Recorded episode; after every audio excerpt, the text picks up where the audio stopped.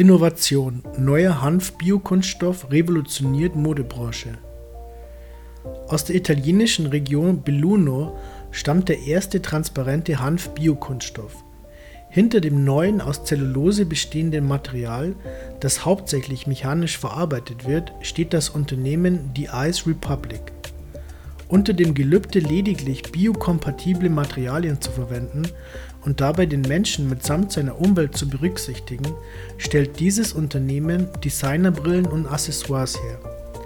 Dieser Schwur hat sie dazu veranlasst, nach neuen Kunststoffen zu suchen, die sie fortan als modische Biopolymere betiteln. Die Materialien dürfen lediglich aus organischen sowie erneuerbaren Quellen stammen und müssen obendrein biokompatibel und biologisch abbaubar sein. Eine Revolution? Die erste Vorführung erleben die neuen Kleidungsstücke im Frühjahr auf zahlreichen Messen wie beispielsweise Mido.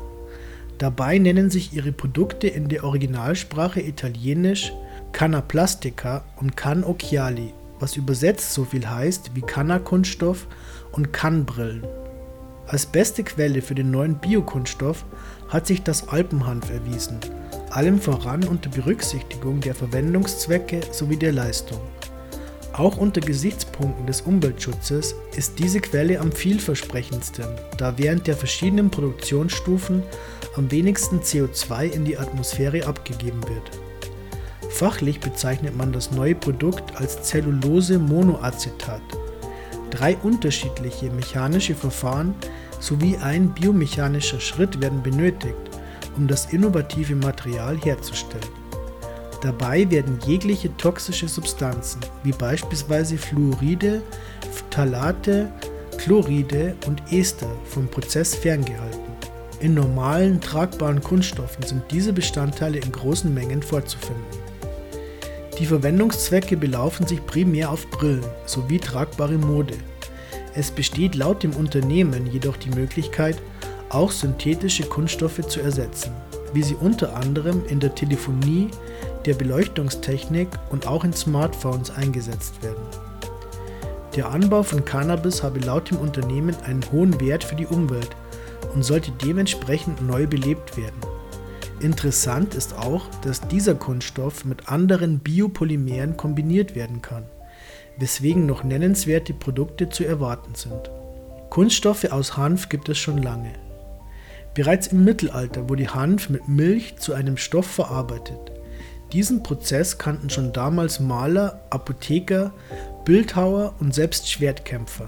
Zahlreiche Utensilien der damaligen Zeit wurden auf diese Weise angefertigt, so beispielsweise feuerresistente Seile, Konservierungsmittel, wasserdichte Bleche, Kleidung und Stiefel und selbst Kohlen zum Härten von Stahl. Die Kombination der Zellulose des Hanfes und des Caseins der Milch sorgten für resistente und lange Kohlenstoffketten. Die Idee hinter die Ice Republic beinhaltet auch, dass bewährte Verfahren, natürliche Materialien und umweltfreundliche Produkte in den modernen Markt eingegliedert werden sollen. Dieser Schritt sei obligatorisch für die Umstellung auf eine grüne Wirtschaft, die sich jedoch nur wenige in die Tat umzusetzen trauen. Zusammenarbeit ist erwünscht. Der Anfang besteht im Hanfanbau in bisher ungenutzten Berggebieten der Alpen. Dadurch soll Einkommen für Kleinbauern realisiert werden. Andere Unternehmen sollen auf den Zug aufspringen und entsprechende Umstellungen vornehmen. Und auch veraltete berufliche Praktiken sollen ihren echten Wert zurückerlangen. Ziel sei es, eine Bioraffinerie in den Alpen zu schaffen, welche neue Türen für die Zukunft öffnet. Aufgrund dieser Ansichten drängt das Unternehmen andere Gründer zur Tat. Jeder, der Materialien herstellen, fertige Produkte produzieren oder auch wer neue Geschäftsideen hat und diese ökologisch und nachhaltig umsetzen will, soll sich dem Projekt der Bioraffinerie anschließen.